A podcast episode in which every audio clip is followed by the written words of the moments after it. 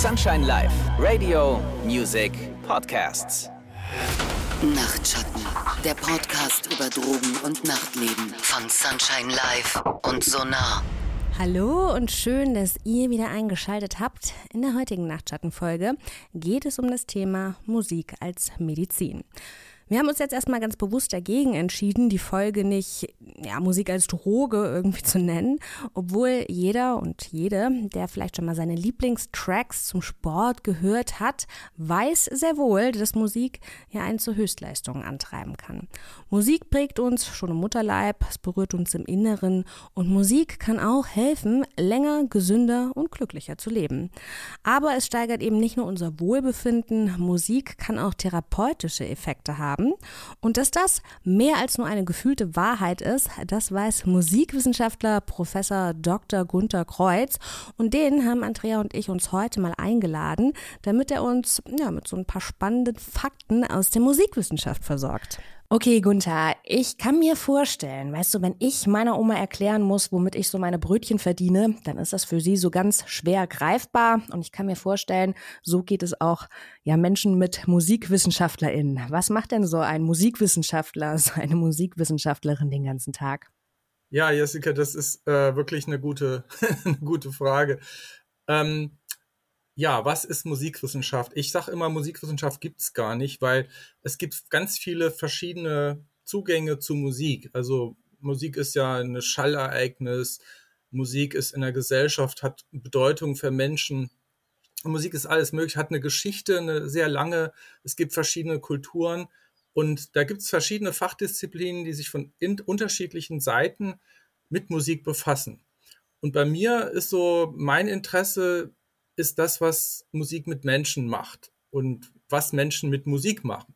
Also diese Wechselwirkung, was macht das mit uns? Wie verändert uns das? Wie bereichert das das Leben oder wie macht das Leben auch manchmal schwierig? Äh, das interessiert mich auch äh, nicht bei jetzt dem Menschen an sich, sondern auch bezogen darauf, ähm, was ist die Lebenssituation von einem Menschen? Ist es gerade ein neugeborener Mensch oder ist es ein sehr alter Mensch? Und dann kommt man schnell dahinter, dass das eigentlich super spannend ist, sich damit auseinanderzusetzen, was das mit uns macht. Und im Grunde tun wir das alle im Alltag so mehr oder weniger beiläufig vielleicht. Manchmal denkt man ein bisschen intensiver drüber nach. Warum hat das Konzert mir so gut gefallen oder warum hat es mir nicht gefallen? Äh, warum, wo kommt das Bedürfnis her, dass ich gerne jetzt Saxophon lernen will oder tanzen will? Und das sind also Fragen aus dem Alltag, die erstaunlich schwierig zu beantworten sind, aber man als Wissenschaftler hat man ja den Job trotzdem nach Antworten zu suchen. Mhm. So würde ich dann ungefähr das mal umschreiben. Mhm. Das klingt jetzt erstmal wahnsinnig abstrakt, aber ich kenne es aus meiner eigenen Lebenswirklichkeit. Ne? Weiß ich nicht, wenn ich Liebeskummer habe, dann kann ich mich mit traurigen Liedern da so richtig reinsuhlen. Aber wenn ich, weiß ich nicht, gute Stimmung habe, dann kann ich das mit einer fröhlichen Playlist nochmal so richtig pushen. Und du hast auch gerade gesagt, es macht vielleicht auch ein bisschen was vom Alter her, nur wenn man so, ähm, weiß ich nicht, bei Schwangeren sagt man ja auch, die sollen viel Mozart hören, dann wird das Kind ganz besonders intellektuell ge gefördert. Ähm, Jetzt beschäftigst du dich ja ganz konkret mit diesen Effekten, ne, die Musik auf unser Miteinander und auch eben auf, besonders auch auf unsere Gefühle haben kann. Was sind denn so aus deiner Sicht diese wichtigsten positiven Impulse? Also erstmal glaube ich, ähm, dass man erstmal bei Musik an Hören denkt. Ne? Also man denkt, ich höre Musik und es geht eigentlich nur ums Hören. Aber Musik ist ja viel mehr. Jetzt äh, zum Beispiel denkt man an Menschen, die, die nicht gut sehen können oder die nicht nichts sehen, also blinde Menschen, dann äh, lernt man durch die, dass, dass die das Hören praktisch zum Sehen benutzen. Die können dann zum Beispiel Abstände abschätzen aufgrund von Geräuschen, die können sich orientieren, in welchen Räumen, auch öffentlichen Räumen, wo ist die Straße, wo ist der Straßenrand, wo ist ein Gebäude. Das können die alles sehen über ihr Gehör. Das ist so ein Hinweis darauf, dass das Hören viel, viel mehr ist als jetzt die Verarbeitung von Schall. Und wenn man dann in die Evolution schaut, dann stellt man fest, das Hörorgan ist eigentlich ein Tastorgan. Also ein Organ, das auf äh, Fühlen und Dinge ertasten, also sich Dinge richtig ertastet, äh, reagiert. Und wenn man sich das näher anschaut in der Anatomie, dann ist es tatsächlich so, dass ja ein, ein Hörreiz dann zustande kommt, wenn im Innenohr sich etwas bewegt. Und da reagieren, sind so kleine Haarzellen, da, ist, da reicht also ein Mikrometer Auslenkung von diesen Haarzellen in unserem Innenohr, um einen Höreindruck auszulösen. Und wenn wir über das Hören sprechen, dann benutzen wir plötzlich komische Worte. Zum Beispiel, das klingt jetzt stumpf oder die Klinge, die, die Stimme klingt spitz. Und dann, das ist auch nicht zufällig, sondern es ist eine enge Verbindung mit unserem Fühlen. Und deswegen ist das Hören eigentlich eines, ein, ein, ein Organ oder eine Fähigkeit, die viele äh, Sinne einschließt und die wir auch viel, die viel, viel mehr Bedeutung hat. Man würde ja sich jetzt nicht jeden Lebenspartnerin oder jede Lebenspartner aussuchen, äh, wenn die Stimme nicht unbedingt passt. Oh, also, das stimmt. Das ist dieser Verona Feldbusch-Effekt. Ne? Heute geht's ja so ein bisschen. Heute reden wir ja so ein bisschen vor allem auch über diese ja, Musik als Medizin. Nun, du hast eben schon gesagt, es kann einen therapeutischen Effekt, eine therapeutische Wirkung haben. Wie, also erklär doch mal, wie kann denn das Stress abbauen, wenn ich Musik höre? Also man muss immer denke ich, im Hinterkopf haben, wir haben alle eine Hörbiografie. Wir sind hoffentlich alle als Kinder von unseren Eltern besungen worden. Wir haben selbst beim Spielen gesungen, das war uns gar nicht bewusst. Und irgendwann hatten wir vielleicht auch mal den Wunsch, ein Instrument zu lernen, der hat sich erfüllt oder nicht erfüllt. Und wir sind also mit Musik sozialisiert. Also Musik war in unserer Umgebung, vielleicht zufällig beiläufig. Vielleicht haben auch die Eltern Musik gemacht oder Großeltern, Geschwisterkinder hatten vielleicht Unterricht. Vielleicht, wenn man Glück hatte, hat man mal im Schulchor mit, mitgemacht. Und das hat uns ein Stück weit geprägt.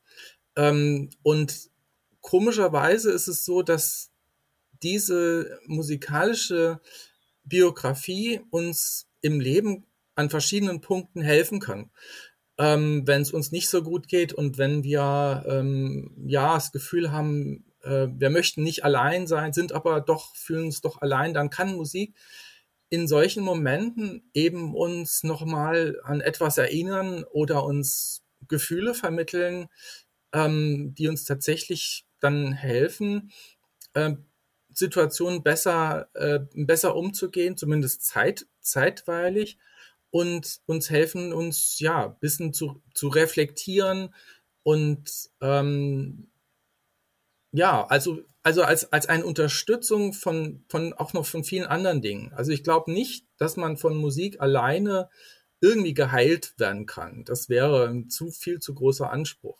Aber die kann, und das ist wirklich das Empfinden vieler Menschen, sehr viel beitragen, dass es uns äh, besser geht. Und ausgerechnet auch dann, wenn es uns wenn wir sonst auch äh, Unterstützung brauchen oder durch schwierige Le Lebensphasen gehen. Und das, das daran arbeitet eine, eine Forschergemeinde weltweit daran, dem auf den Grund zu kommen und besser zu verstehen, ähm, was da eigentlich drin steckt. Ähm, und Beispielsweise, nur als ein Beispiel, äh, sind wir gerade dabei, ähm, in Altenheimen mit älteren Menschen, die Demenz haben und die unter depressiven Verstimmungen leiden, versuchen herauszufinden, was bringt denen das, wenn da jemand kommt und macht da ein Gruppensingen. Ähm, dann also dazu eingeladen, äh, sich gemeinsam in einer Runde, da kommt jemand mit einer Gitarre und da werden Lieder angestimmt. Und das ist ganz erstaunlich, was dann passiert. Das sind dann Menschen, die sind meist, meinetwegen, der eine oder andere ist dann am Dämmern schlafen, andere sind dabei, äh, singen mit.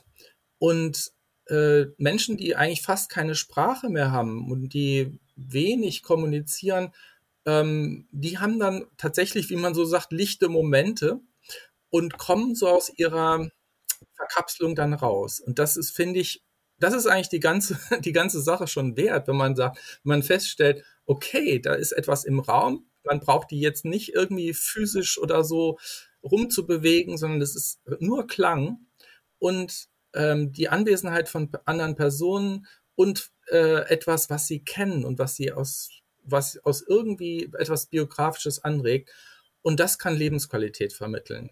Das finde ich eigentlich ein schönes Beispiel, wo man ein bisschen demütig wird, weil man auch weiß, ja, es passiert, aber deswegen versteht man noch lange nicht, warum es passiert und was eigentlich die Mechanismen dahinter sind. Ja, also ist, ähm, man rätselt natürlich da daran, weil man sieht, die Lebensqualität verbessert sich. Also die haben weniger depressive Symptome durch dieses, äh, durch dieses gemeinsame Gruppensingen. Und man weiß aber nicht genau, woran das jetzt liegt. Ähm, ich vermute, dass da eine ganze Menge an, an, an Erinnerungsspuren geweckt werden, dass da auch ähm, Entspannung eintritt, aber auch wieder dass die Wahrnehmung, mehr Wahrnehmung der Umgebung. Das ist bei diesen Menschen, glaube ich, ähm, die sehr, ja, und das Einsamkeit in höheren Lebensaltern ist eh ein großes Problem, ähm, dass das wieder zu einem mehr Kontakt führt und dass das eigentlich mit ein, ein, ein wichtiger Mechanismus ist. Also Musik bringt uns zusammen. Es ist eine soziale Kunst. Mhm. Ich glaube wirklich auch, dass jeder in seiner in seinem Alltagserfahren das auch schon gespürt hat, welchen Einfluss Musik hat. Bei mir weiß ich zum Beispiel, ich habe eine Jogging-Playlist, wenn ich laufen gehe und die höre, dann pusht die mich und dann laufe ich tatsächlich so die ein oder andere Sekunde schneller, weil ich von diesem Beat auch so getrieben bin mm, und hatte ja auch am Eingang schon gesagt, ne, wenn man Liebeskummer hat oder schlecht drauf ist, kann man das entweder noch verstärken mit einer sehr traurigen Playlist oder macht, man macht die gute Laune-Playlist an und ähm, ja, wird dann ein bisschen aufgeheitert. Andrea, jetzt ist ja Musik auch der Motor im nicht nur Berliner Nachtleben, im Nachtleben im Allgemeinen, in Clubs, auf Konzerten, Diskotheken. Welche Effekte könnt ihr denn vielleicht auch bei eurer Arbeit beobachten? Also gerade weiß ich nicht, wenn jemand zu euch kommt, hat sich vielleicht unglücklich dosiert, spielt er eben dann die gute Laune Playlist vor oder wie läuft das? Ja, ähm, ähm, das ist tatsächlich was, was man ähm, empfehlen kann, wenn wir ähm, ja, Schwierigkeiten haben, unsere Emotionen zu regulieren. Ähm, ihr habt es ja beide gerade schon total ähm, gut angesprochen und beschrieben. Das ist auf jeden Fall ein ganz großer positiver Effekt, dass wir Musik benutzen können oder nutzen können, um unsere Gefühle beispielsweise zu regulieren und positive Erinnerungen zurückzuholen ähm, oder negative Gefühle zu verarbeiten. Ich würde noch nicht mal sagen, ähm, dass äh, so traurige Musik dazu führt, äh, dass man noch trauriger ist und sich dann da reinsteigert, ähm, sondern man hat mittlerweile auch rausgefunden, ähm, dass tatsächlich dann so ein Verarbeitungsprozess einsetzt.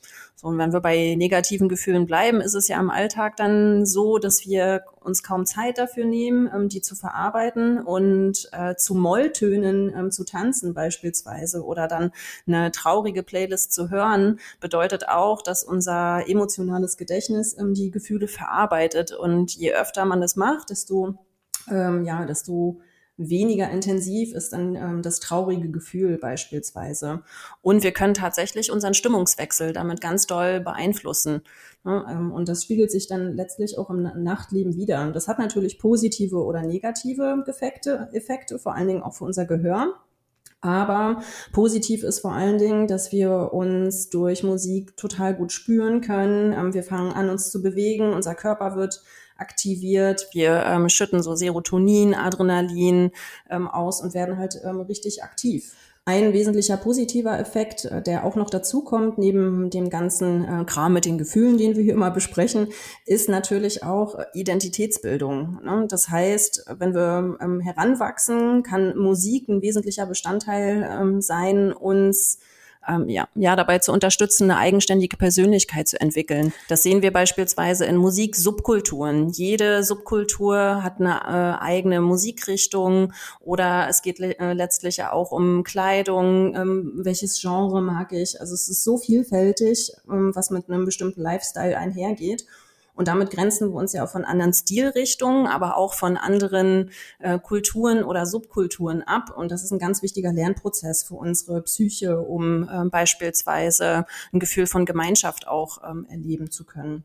Ähm, ja, und was man halt auch sieht, ist, ähm, dass Musik auch dazu beiträgt, ähm, durch ähm, politische und gesellschaftliche Krisen durchzugehen oder ähm, die halt ein, bisschen besser verarbeiten zu können. Jetzt hast du gerade gesagt, dass es auch gesellschaftliche Krisen überwinden kann. Ich bin ja so ein bisschen ein Skater-Punk-Girl früher gewesen. Punk war damals sehr politisch, heute nicht mehr so sehr.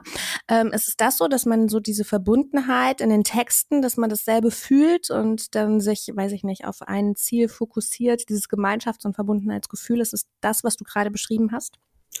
Ja, so in die Richtung geht's auf jeden Fall. Ähm, ähm, wenn du das äh, selber bei dir erlebt hast ähm, und dann damals, weiß ich, äh, in deinem Alter, weiß ich, mit 14, 15, 16, je nachdem wie alt du da warst, dann durch die Straßen oder Stadt gegangen bist, dann hast du ja halt auch andere Leute vielleicht gesehen, die das gleiche Outfit hatten, von denen du dann wusstest, okay, die hören vermutlich eine ähnliche Musik und da passiert ähnlich, äh, da passiert innerlich mit uns auf jeden Fall was. Und das Gleiche erleben wir natürlich auch im Nachtleben. Das heißt, wenn wir in einem Club unterwegs sind, wo alle zu einer ähnlichen Musik ähm, sich bewegen oder alle in einem Raum sich zu einer bestimmten Musik ähm, bewegen, dann entsteht ein Gefühl der Gemeinschaft und ähm, des Zusammenhalts und ähm, innerlich miteinander aufzugehen. Und das ist ja ein Gefühl, was einigen Leuten auf jeden Fall fehlt ähm, oder wo sie so ein bisschen was vermissen, ähm, so ein Gemeinschaftsgefühl, weil sie vielleicht äh, im Laufe ihres Lebens eine negative Erfahrung in dem Bereich gemacht haben und das kann tatsächlich äh, Zusammenhalt ähm, ja, auf jeden Fall befördern, wenn wir ähm, zusammen tanzen, zusammen singen. Ähm, da passiert ja auch viel mehr, ähm, als dass unsere Gefühle ähm, reguliert werden. Ähm, beispielsweise ähm, wird auch das Cannabinoid-System ähm, dann ähm, aktiviert, was ja für unseren Stressabbau ganz maßgeblich ähm, ja mit verantwortlich ist. Genau, mhm. also kann man sich den Stressen quasi ein bisschen absingen, wie ich manchmal morgens unter der Dusche. Ja, Auf jeden Fall, da gibt es so richtig Belege, dass das äh, tatsächlich funktioniert. Das ist ja auch eins von äh, Gunthers Steckenpferden, habe ich gesehen in der Literaturrecherche, was da alles so veröffentlicht worden ist zum Thema Ja, Singen.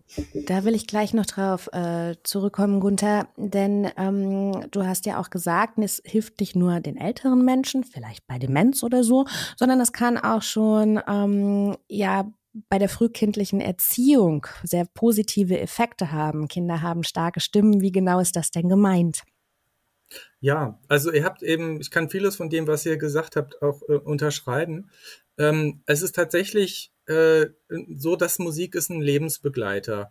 Und in allen Lebensphasen gibt es irgendwie einen musikalischen Zugang oder die Musik hat eine Botschaft für uns oder macht was mit uns oder wir bringen auch eine, schon eine Menge musikalische Kompetenz auf die Welt mit. Also man darf nicht vergessen, dass so ein Säugling, der jetzt gerade einen Tag alt ist, gerade frisch geboren, ähm, dass da die musikalische Wahrnehmung äh, zum Beispiel für Rhythmen schon da ist, dass äh, diese kleinen Wesen äh, Tonhöhen äh, gut unterscheiden können, Stimmen unterscheiden können. Und äh, Kleinkinder hat man auch zeigen können, können Melodien sich besser merken als Erwachsene teilweise und haben genauer drauf achten. Also sie achten sehr genau auf das, was sie hören. Und ähm, das ist also auch auf dem Weg zum Spracherwerb. Äh, das dauert ja eine Weile, bis das erste Wort, so zwischen acht und zwölf, 14 Monaten kommen dann die ersten Worte raus. Und bis dahin ist das ja so ein Brabbeln, Singen, und die Mütter und Väter sprechen ganz viel mit dem Kind, aber singen hoffentlich auch viel mit dem Kind.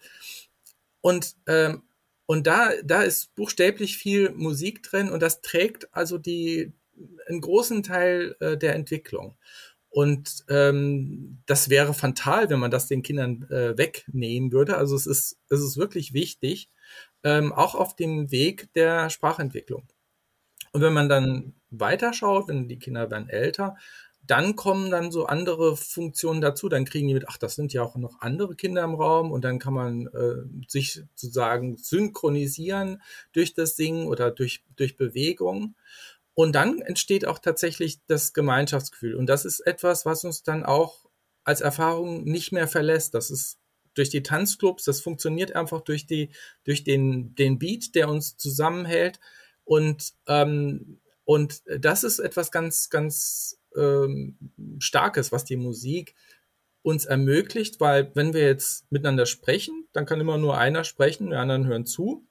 Und wenn einer zu lange spricht, dann schlafen die anderen meinetwegen dann auch gelegentlich ein oder können nicht mehr zuhören. Alles viel zu viel Overflow. Aber wir können sehr lange zusammen summen, singen, trommeln, ohne dass man dabei ermüdet. Und wir machen das zusammen. Und warum funktioniert das? Das funktioniert, weil in dem Moment wissen wir, was in dem anderen vorgeht.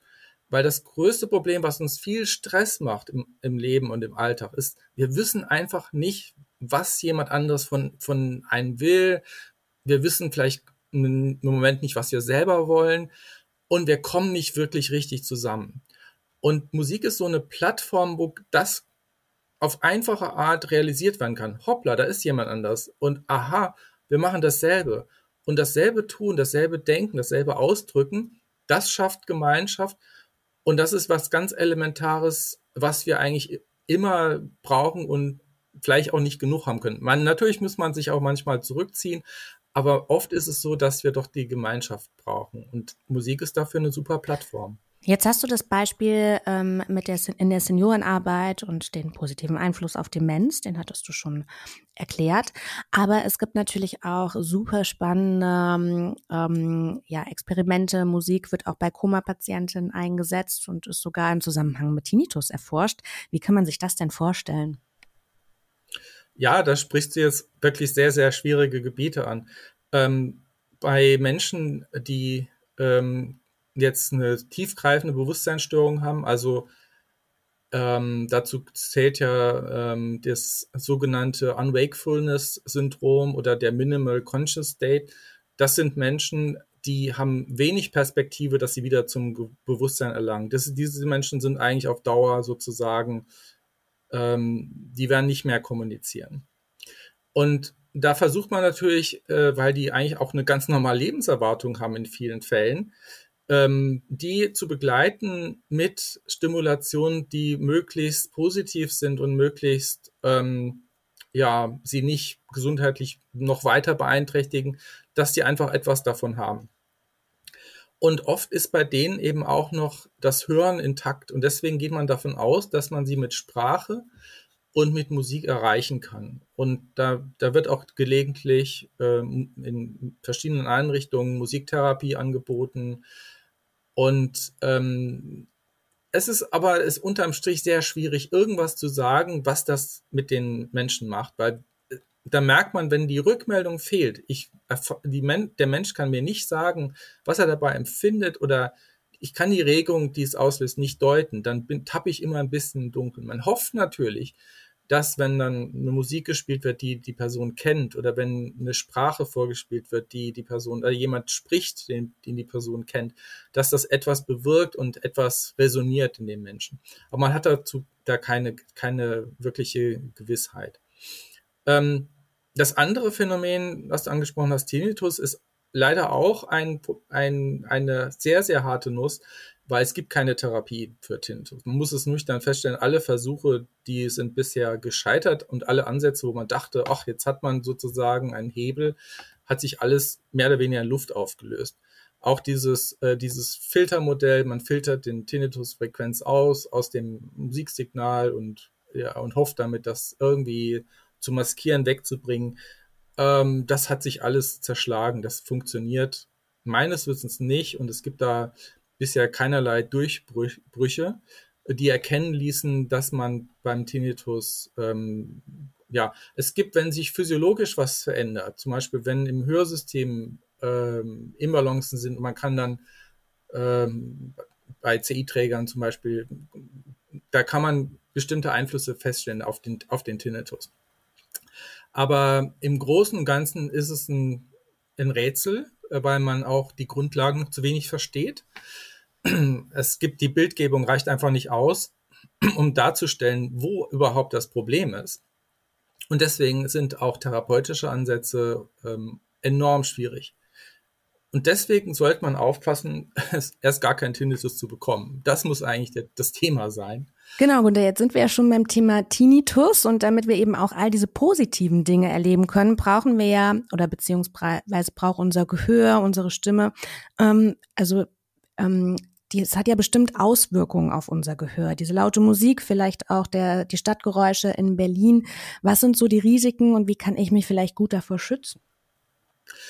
Also ich glaube, der beste Schutz ist mal neu zu denken, was, was bedeutet Hören für mich eigentlich. Und es wird ja argumentiert manchmal, dass laute Musik erzeugt so Vibrationen. Also wenn es so vibriert, das ist, das ist angenehm und und das muss ja laut sein, damit es vibriert. Und deswegen braucht man die laute Musik, um bestimmte Gefühle auszulösen. Und da muss man sich fragen, ja, ist das wirklich so? Wenn ich zum Beispiel ganz leise summe, so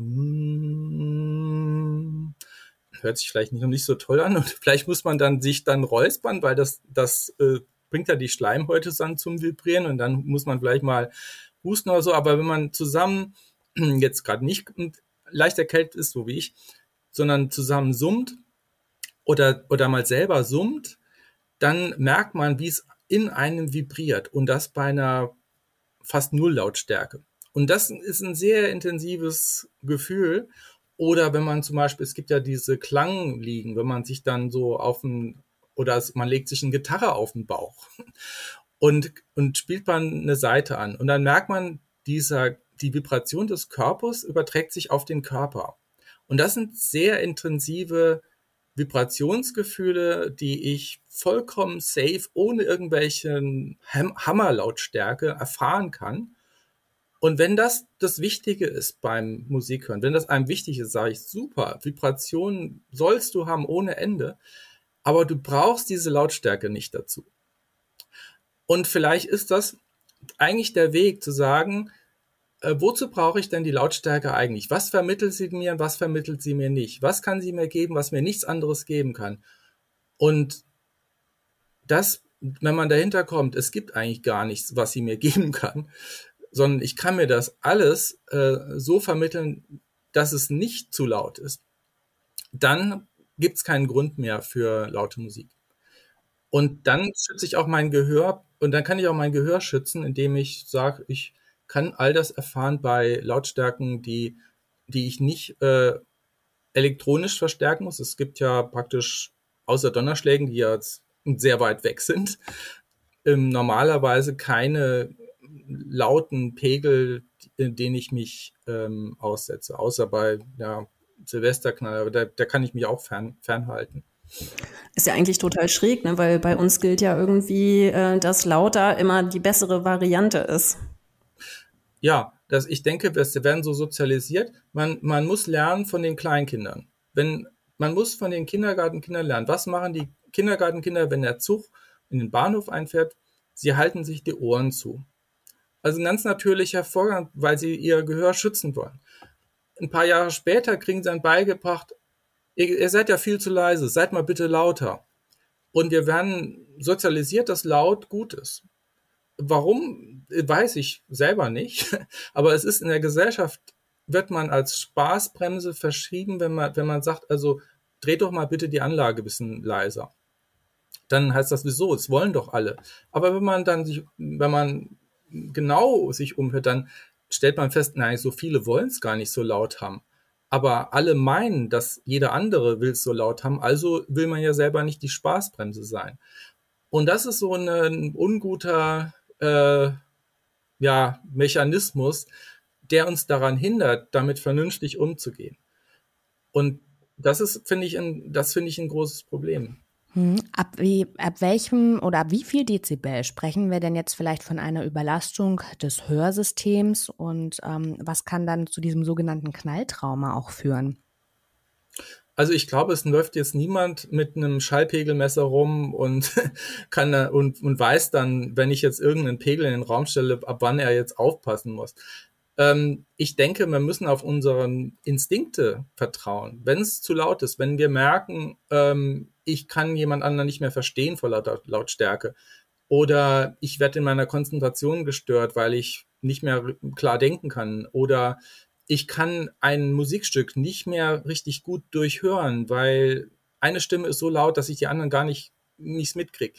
Dann merke ich, okay, ich, ich probiere es mal doch eine Ecke, Ecke leiser, um zu sehen, ähm, kann ich dann besser, bin ich dann, äh, meine, kann ich dann besser hören und vielleicht andere Dinge tun dabei.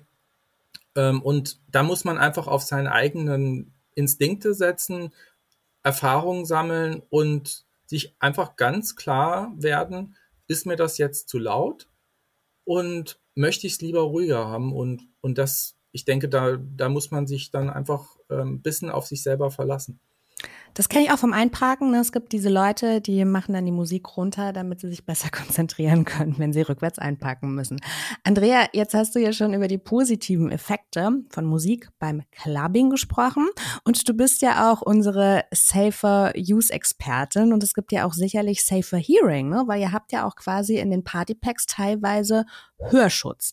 Was genau kannst du denn zum Stichpunkt Safer Hearing uns noch als, weiß ich nicht, Risikominimierung mit an die Hand geben?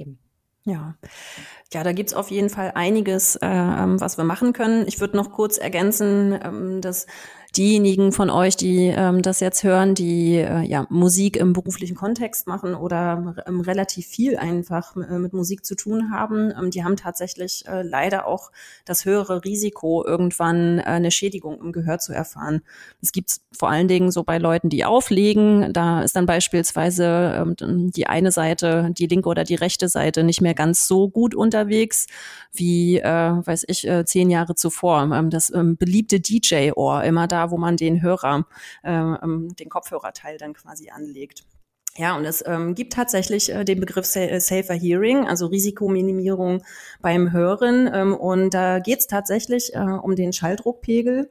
Ähm, so wir wissen ungefähr so aus den ganz vielen unterschiedlichen Fällen äh, von Knalltrauma beispielsweise, dass unsere Schmerzgrenze so bei äh, 130 Dezibel liegt. Ja, also wenn es darum gehen soll, dass wir unser Gehör ein bisschen mehr schützen wollen oder pflegen ähm, wollen, wenn wir regelmäßig ausgehen, müssen wir auf jeden Fall auf Dinge wie äh, Schalldruckpegel Spiegel achten, auch auf die Höhen und auf jeden Fall auch auf ähm, Set und Setting. Auch das spielt hier wieder eine Rolle. Jesse hat es vorhin schon angesprochen, in stressigen Situationen beispielsweise drehen wir die Musik leiser, um uns ein bisschen ähm, ja, besser konzentrieren zu können. Und das zeigt uns eigentlich schon, wie subjektiv ähm, ähm eine Lautstärke beispielsweise wahrgenommen werden kann. Und das beeinflusst natürlich auch unser Risikoverhalten. Und auch eine Gruppendynamik kann beispielsweise auch dazu führen, dass wir Musik lauter hören, als dass sie uns eigentlich gut tun würde. Das heißt, wir setzen uns einfach einer Belastung dann aus, die so nicht sein müsste. Dann muss auf jeden Fall auch klar sein, ähm, dass unsere Sinneszellen ähm, ähm, äh, im Innenohr sitzen und die verwandeln letztendlich Schallwellen in Nervenimpulse. Das heißt, das wird dann in Musik übersetzt und die Zellen haben ganz, ganz, ganz kleine, feine Härchen, die eigentlich wie so ein Mikrofon funktionieren. Und wenn wir unser Gehör dauerhaft belasten, ähm, dann sinkt die Anzahl dieser Härchen und unser Gehör verschlechtert sich. Das kann dann zum Beispiel zu diesem äh, vorhin erwähnten DJ-Ohr führen. Ähm, laute Musik kann auch tatsächlich zu Schwindel, Hörverlust und auch so ein Druckgefühl im Ohr führen. Das ist auf jeden Fall ähm, allerhöchste Eisenbahn. Da kann es sich nämlich äh, in manchen Fällen auch um einen äh, Hörsturz handeln. Und den müsstet ihr dann leider ähm, ärztlich auf jeden Fall abklären lassen, um ja zu checken, dass alles ähm, okay ist. Ähm, wenn sich das Gefühl am nächsten Tag eingestellt hat, die Symptome wieder abklingen, ist es auf jeden Fall schon mal ein gutes Zeichen. Aber lieber kein Risiko eingehen, wenn ihr merkt, dieses Fiepen im Ohr, wenn ihr von einer Feiernacht nach Hause kommt, ähm, hält länger als 24 Stunden an, auf jeden Fall äh, mal ärztlich abchecken lassen. Und dann gibt's ja tatsächlich auch noch äh, eine Verbindung zum Substanzgebrauch. Ähm, die leichteste beziehungsweise am leichtesten zu verstehen ähm, ist es ähm, im Bereich Alkohol beispielsweise. Da steigt dann unser Blutdruck ähm, und ähm, ja, es führt natürlich zu einer schlechteren Durchblutung im Ohr. Ähm, auch vor allen Dingen so dämpfende Substanzen führen dazu. Äh, und gerade auch so negatives äh, oder unangenehmes Hörempfinden wird auch gar nicht mehr so gut wahrgenommen, ähm, wie beispielsweise, ähm, wenn wir ähm, Alkohol konsumieren oder Ketamin nehmen, dann nehmen wir gar nicht wahr, dass es uns eigentlich zu laut ist und vielleicht auch so ein bisschen wehtut. Ähm, und ähm, gerade Substanzen wie MDMA, Kokain oder Amphetamine, ähm, also APAs, äh, die setzen ja, versetzen unseren Körper ja so ein bisschen in Alarmbereitschaft. Ähm, so, ja klar, sind ja aufputschende Substanzen. Ähm, und auch hier verstärken sich dann wieder alleine durch den gestiegenen Blutdruck ähm, die negativen Effekte, die ich vorhin beschrieben habe, äh, von zu lauter Musik. Und manchmal checken wir halt dann auch gar nicht mehr im Rausch, ähm, dass es einfach zu laut ist ähm, und ähm, bekommen das gar nicht so richtig mit und spüren das dann erst am nächsten Tag. Mhm. Andrea, was kann ich denn jetzt eigentlich noch proaktiv tun, um ja mein Gehör ein bisschen zu schonen? Ich denke mal, gute Kopfhörer, easy, vielleicht auch nicht oder darauf achten, dass ich irgendwie nicht Dauer, mich einer Dauerbeschallung aussetze. Was gibt's da außerdem noch? Ja, also Dauerbeschallung ist äh, tatsächlich ein ganz gutes Stichwort. Also vielleicht im Alltag mal so drauf gucken, ähm, in welchen Situationen hören wir Musik, wie viel, wie laut. Ähm, da vielleicht ein paar leisere Töne einführen ähm, oder auch die Sinneszellen mal wirklich schärfen und äh, mal ins Leise hineinzuhören. Ausreichend Schlaf ist auf jeden Fall ähm, auch total wichtig und ausreichend ähm, alkoholfreie Flüssigkeit, am besten natürlich Wasser. Ähm, und ähm, wenn wir jetzt beim Bereich Safer Hearing in, im Nightlife bleiben, auf jeden Fall, wenn wir feiern gehen, vor und nach dem äh, Feiern gehen, ausreichend ähm, Wasser trinken. Ähm, Kauen kann auch richtig gut ähm, sein. Also ja, wir wissen, das ist eine unangenehme Nebenwirkung von anderen Substanzen, aber wenn wir uns dann äh, beispielsweise einen richtig guten ähm, Zahnpflegekaugummi mitnehmen oder mehrere, die gibt's auch bei uns am Infostand, ähm, dann ähm, verstärkt das tatsächlich den Mittelohrmuskel äh, und äh, ähm, ja, das ähm, hilft uns einfach ähm, auch so ein bisschen, ja, da ein paar Risiken zu minimieren. Einen regelmäßigen Hörtest zu machen, insbesondere wenn man beruflich in dem Bereich unterwegs ist, ist auf jeden Fall total wichtig und vor allen Dingen sehr gute Ohrstöpsel. Leute, wenn ihr regelmäßig feiern geht, dann benutzt nicht äh, nur diese Wegschmeiß-Ohrstöpsel, ähm, ähm, die wir euch auch gerne zur Verfügung stellen, sondern es gibt auch richtige Ohrstöpsel für MusikerInnen. Da ist ein kleiner Filter drin, so eine kleine Membranschicht, die beispielsweise die Höhen ähm, so ein bisschen abmildert und äh, die kann man sich schon so ab 30 Euro kaufen oder man kann sie sich sogar anfertigen lassen für das eigene Gehör. Äh, und die sind dann, wenn man so gut pflegt, wirklich lange haltbar. Man muss sie halt nur regelmäßig mal mit dem Alkotupfer ähm, ja, reinigen, damit man keine Mittelohrentzündung bekommt. Na, und was natürlich auch total wichtig ist, ähm, ein Tipp aus meiner persönlichen Biografie, den Q-Tip auf jeden Fall nicht zu weit ins Ohr schieben. Das tut auch unangenehm weh. Auf jetzt jeden haben, Fall. Jetzt haben wir ja viel auch über Musik in unserer Freizeit gesprochen. Es kann nicht immer nur schön, sondern es kann auch ein hoher Risikofaktor für unser Gehör sein. Gunther, ich will abschließend nochmal so ein bisschen den Schlenk, den Schwenk wieder zu Musik als Medizin machen. Jetzt kann ja Lautstärke, weiß ich nicht, auch Ablenkung von mir selbst sein. Ich kenne Menschen, die können die Stille nicht ertragen. Was ist denn das für ein Phänomen? Ja, ähm, wir sind alle unterschiedlich. Wir haben unterschiedliche Bedürfnisse nach Unterhaltung, nach Stille, nach, äh, ja, vielleicht auch manchmal auch nach Lärm oder nach lauten Konzerten. Das ist alles total, äh, total menschlich. Und ähm, die Stille wird, glaube ich, ein bisschen unterschätzt.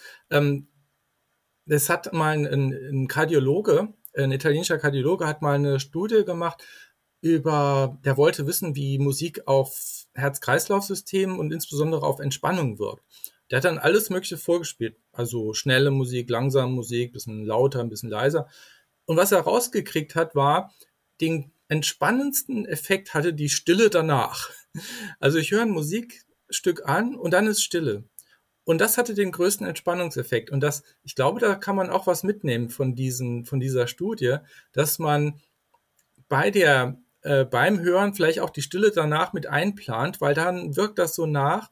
Die Musik resoniert noch ein bisschen es ist still, aber man hat, man nimmt dieses Gefühl mit aus der Musik und das trägt einen ja auch dann weiter. Es gibt ja auch Chorsänger, die sagen, ähm, eigentlich am Tag danach, nach dem, der Chorprobe geht's mir eigentlich super gut und warum eigentlich? Man singt ja gar nicht mehr. Also dieses Nachwirken und in die Stille wirken ist eigentlich das, was die Stille ausmacht. Das sind schöne abschließende Worte. Ich würde sagen, damit kommen wir auch langsam zum Ende. Also nicht nur Musik kann therapeutische Wirkung haben, kann Gefühle lenken, sondern auch ja, die Stille, die Ruhe danach, die kann sehr heilsam sein. Andrea Gunther, ich bedanke mich für eure Zeit und all den Input. Ja, ich hoffe, ihr da draußen konntet wieder das ein oder andere für euch mitnehmen. In 14 Tagen sprechen wir dann über Suchtgefahr der sogenannten Party- und Freizeitdrogen. Party und Freizeit, das klingt ja erstmal irgendwie ganz nett, aber ist das Risikoprofil denn wirklich geringer als bei den sogenannten harten Drogen? Das erfahrt ihr dann in 14 Tagen. Ansonsten würden wir uns natürlich über ein Abo freuen. Das hat ja auch für euch die Vorteile, dass ihr in Zukunft keine Folge mehr verpasst. Hört auch gerne in die anderen Sunshine Live Podcast Formate. Und wer möchte, der hat jetzt die Möglichkeit, uns für Fragen, Anregungen oder eben auch nur Feedback eine Mail an nachtschatten-live.de zu senden. Das war's von uns. Kommt gut durch die nächsten Wochen. Nachtschatten, der Podcast über Drogen und Nachtleben von Sunshine Live und Sonar.